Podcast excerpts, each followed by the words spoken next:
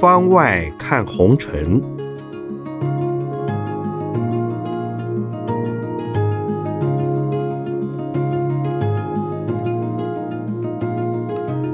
圣严法师著。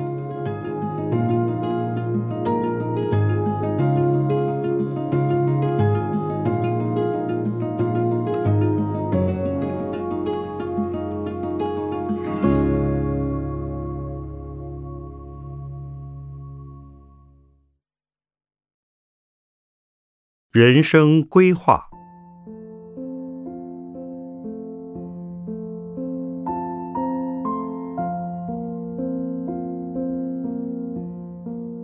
有人问，法师曾说这一生从来没有做过人生规划，为什么呢？学校不都是教人要尽早定下人生规划吗？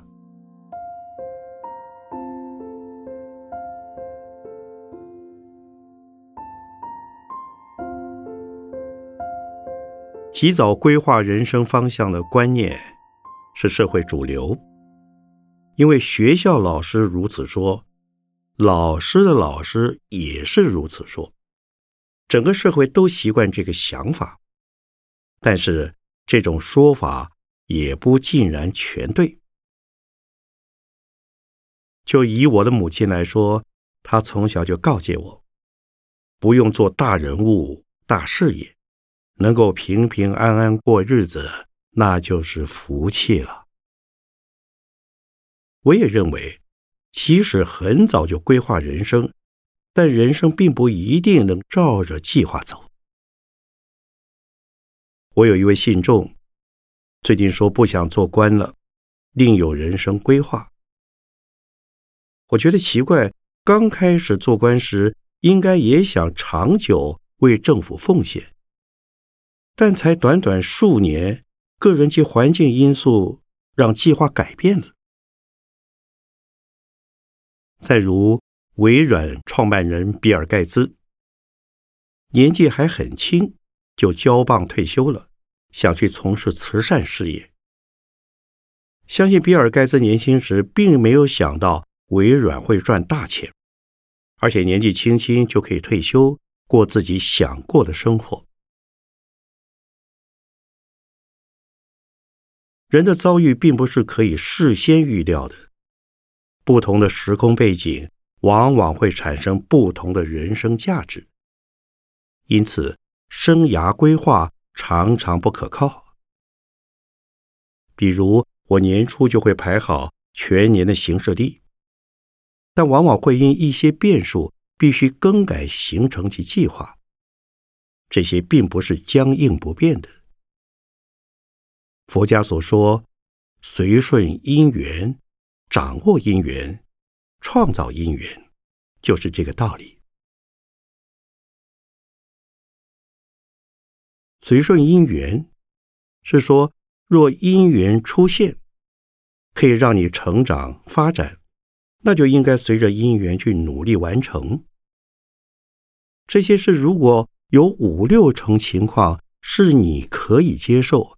且有利社会，就应把握机会，放手去做，这就是掌握因缘了。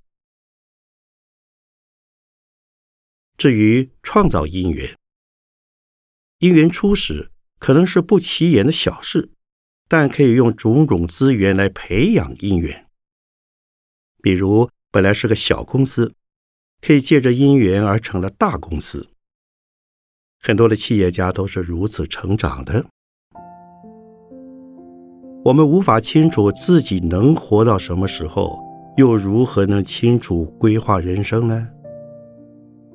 如果只规划活到六十岁，是不是六十岁以后的人生就不管了？年轻时候有人替我算命，说我大概只能活到六十三岁，但我今年已经七十七岁了。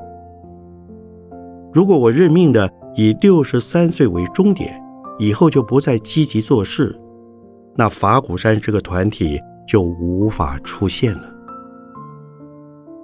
回头看，我有几册重要著作是在六十三岁以后才完成的，因为我掌握因缘，不会放弃，所以才能完成许多理想。这是我的经验，提供给大家参考。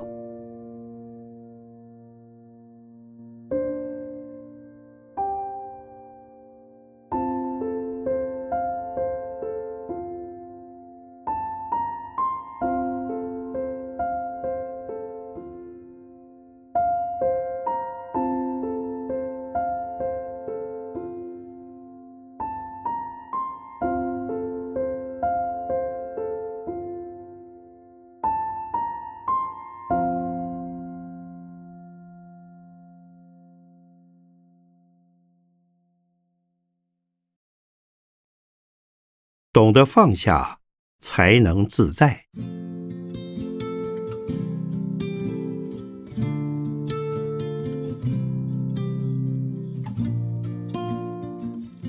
有人问，法师常劝人遇到困境时，要面对它、接受它、处理它、放下它。其中最难的是放下。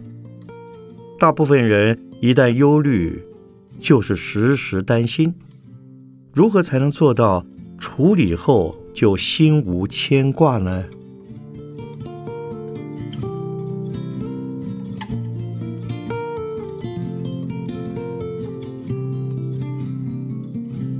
放下需要智慧，没有智慧就放不下。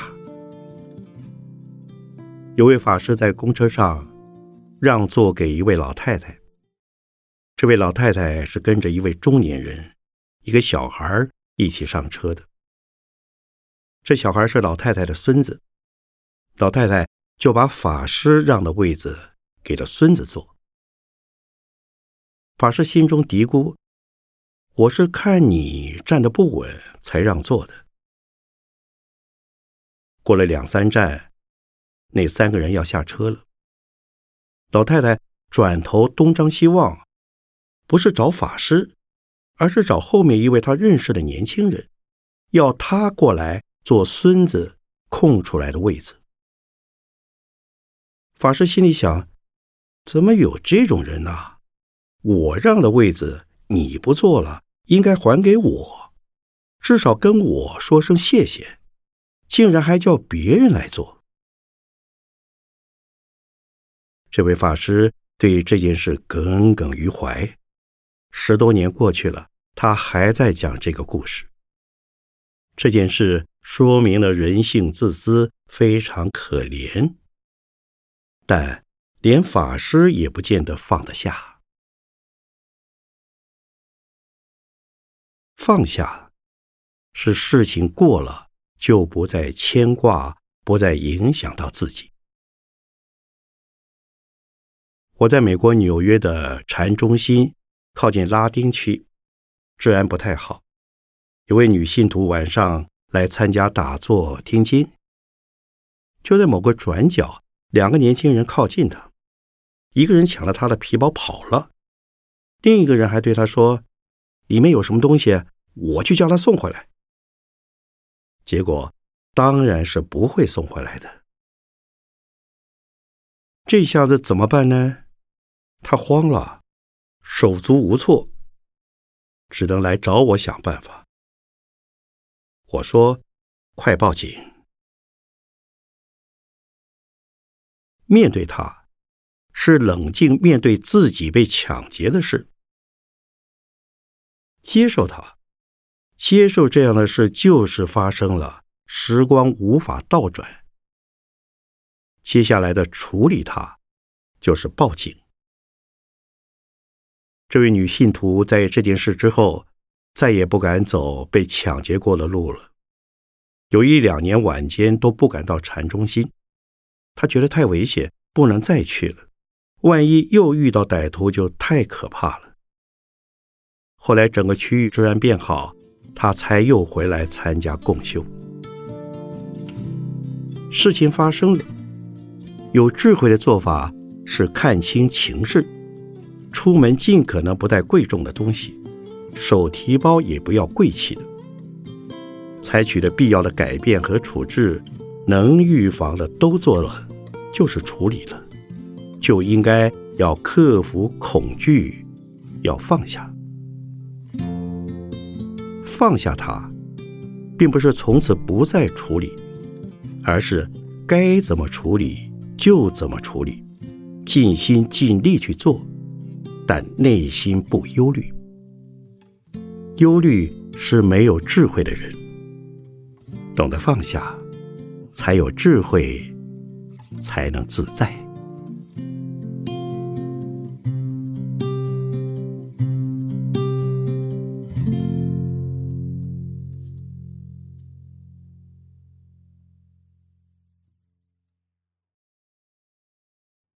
小心而不担心。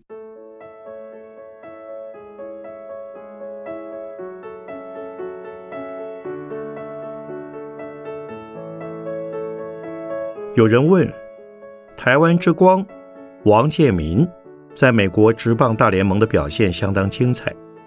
身为一名投手，他的名言是：“我一球一球投，不管战况如何，只专注当下投出的一球。”听来很有禅味。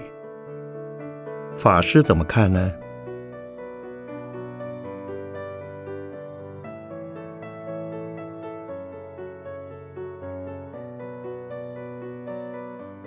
我相信，王建民是不是懂禅，说的是不是禅语，并不是那么重要。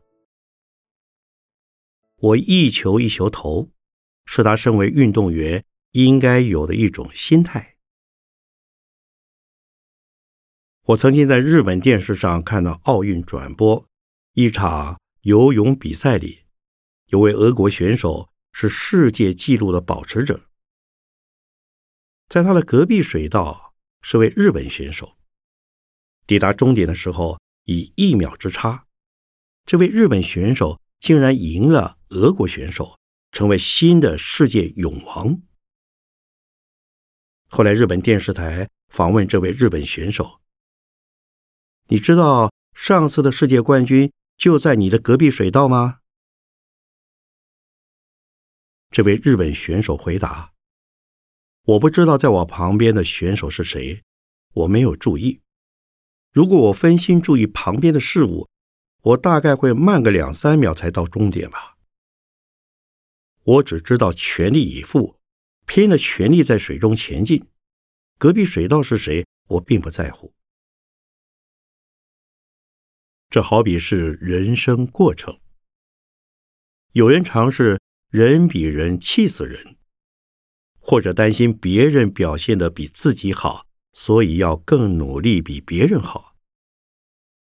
但是这样的担心使他们的努力打了折扣，自卑、嫉妒、忧虑、患得患失，都变成了人要往前进时的阻碍。如果心中有挂碍，要变成第一也难。所谓禅，就是放下当下的自我中心。自我并不重要，重要的是活下去，实实在在的活下去，一步一脚印的走，不是犹犹豫豫的东张西望，也不是没有目标的乱走，而是认定一个方向，放下自我与利害得失，努力冲刺。许多人注意王建民的每一场比赛，每一次投球，大家都对他有很高的期待。我们可以期待他每一场都胜投，不断创造新的纪录。但是他自己不能有这样的期待。如果每次投球都担心结果，反而容易失误。有位哥伦比亚大学教授说。他高中骑单车，在小路上远远来了位孕妇，他心想千万别撞到孕妇，心里一紧张，偏偏就真的撞上了。他告诉我，在那当下，骑车就骑车，千万不能想太多。这好像也是禅呢。禅是一心无二用的，当下该做什么就全心去做，不偷懒也不担心，可以做到什么程度就做到什么程度。大家在生活工作中也是如此，做好当下的事，小心而不担心。才能从容自在。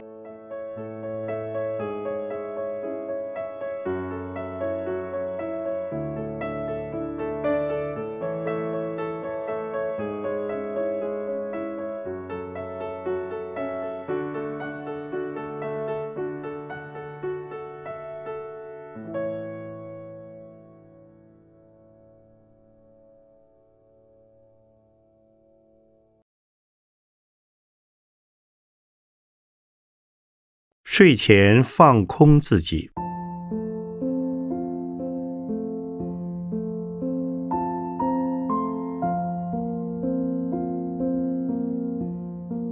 有人问：古代有位高僧曾说，吃饭时吃饭，睡觉时睡觉，颇有深意。但现代人常常忙得吃不定时，更痛苦的是，该睡时睡不着。由于许多人有失眠毛病，安眠药因此很畅销。法师有何安眠心法？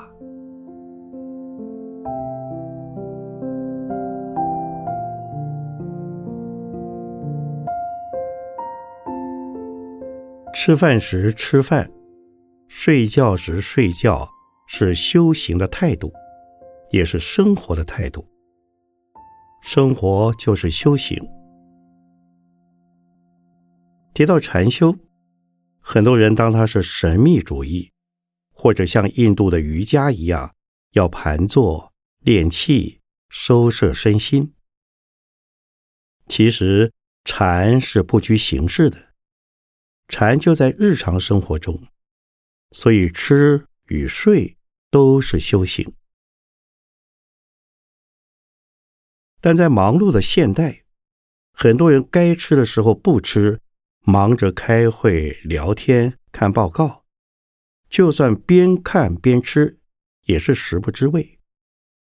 该睡觉的时候，又是胡思乱想，还放不下白天的事，担心明天的事，大脑无法停下来。就算睡着，也睡得不熟，醒来还是非常疲倦。这样。该吃的时候不好好吃，该睡的时候不好好睡，这就不是修行了。就算填饱了肚子，却不知道吃进去的是什么滋味；就算睡在床上，却是多思多虑，完全得不到放松。这觉是白睡了，无法好好睡。是现代用脑工作的白领阶级的通病，要担心、在意、忧虑的事情太多。有人失眠，还有人有忧郁症。所以，要能睡觉时好好睡觉，必须先找出原因，找出自己忧虑的症结，解决它。该去看医师就要去，并且按时服药。在修行者来说，睡觉前会把自己放空、放松，可以先洗个热水澡，之后打坐，让身体肌肉舒缓松弛，脑子的运作步调也跟着慢下来，尽量什么都不要想。上床的时候，练习体验自己的呼吸，感觉每一次呼气，每一次吸气。如果心里还是七上八下，就可以数息，从一到十，一进一出算一次，一直数到十。大半还不到十就会睡着了。有人失眠就数羊，一只羊，两只羊。我建议不如数自己的呼吸。羊跑掉了，就回到自己的呼吸，把身体放松。改变睡觉姿势也会对改善失眠有帮助。如果是短暂的休息，例如中午午睡就仰睡；若是夜晚睡眠就右侧睡，不会压迫到心脏，这样有助于睡眠品质。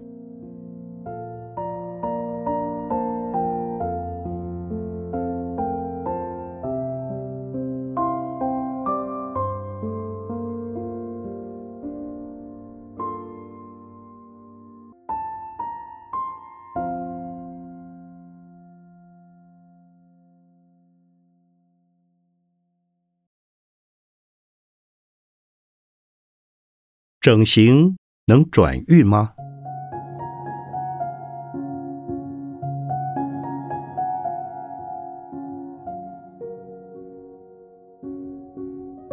有人问：整形美容在台湾很风行，甚至有母亲送给女儿的生日礼物，就是一对双眼皮或一个高鼻梁。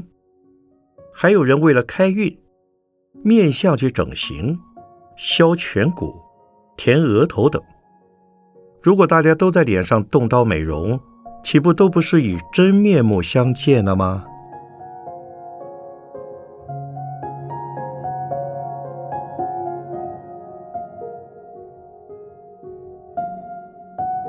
整形首要关切的是健康，包括心理的健康和身体的健康。如果整形手术在身体上没有后遗症，而且对增强人的自信心又是加分，那么去整形也没什么不好。不过，在我看来，内心的平静和智慧就是美。如果光把脸孔整得好，不见得就是美。我相信相随心转。如果心不快乐，常常痛苦、怨恨、傲慢，脸孔就算整成像模特儿林志玲一样美貌，也还是不好看的。在我的认知里，朴实、真诚、友善、有智慧的脸一定美的。母亲生你如何都不是问题。比如说。达赖喇嘛的脸很真诚友善，因此任何人一见到他就感觉很可爱、很欢喜、很好看。我不反对整形，但主张父母不要让孩子觉得自己的脸孔见不得人，一定要整形才行。如果整的行，自己的性格想法没有改变。那么整形是没有作用的。这样的整形就像买个面具戴在脸上，但面具可以脱掉，整形却脱不下。至于为了改运、面相原因而整形，像是胸痣、鼻梁低、颧骨高这些，可就不大准了。看看高官复古的长相就知道了。有许多人就是奇奇怪怪的长相，就连大学问家也不一定是白面书生的相貌。有个年轻人诸事不顺，所有算命师都说他脸上的痣不好，眼皮也要修一下，他就照做了。大家都说他一定要转运了，结果呢，他的性格福报都没变。命运怎么会变呢？就好比要把沙煮成芝麻是个笑话。有可能把沙染一下颜色就能假装是芝麻了吗？那是不可能的事。沙仍是沙啊。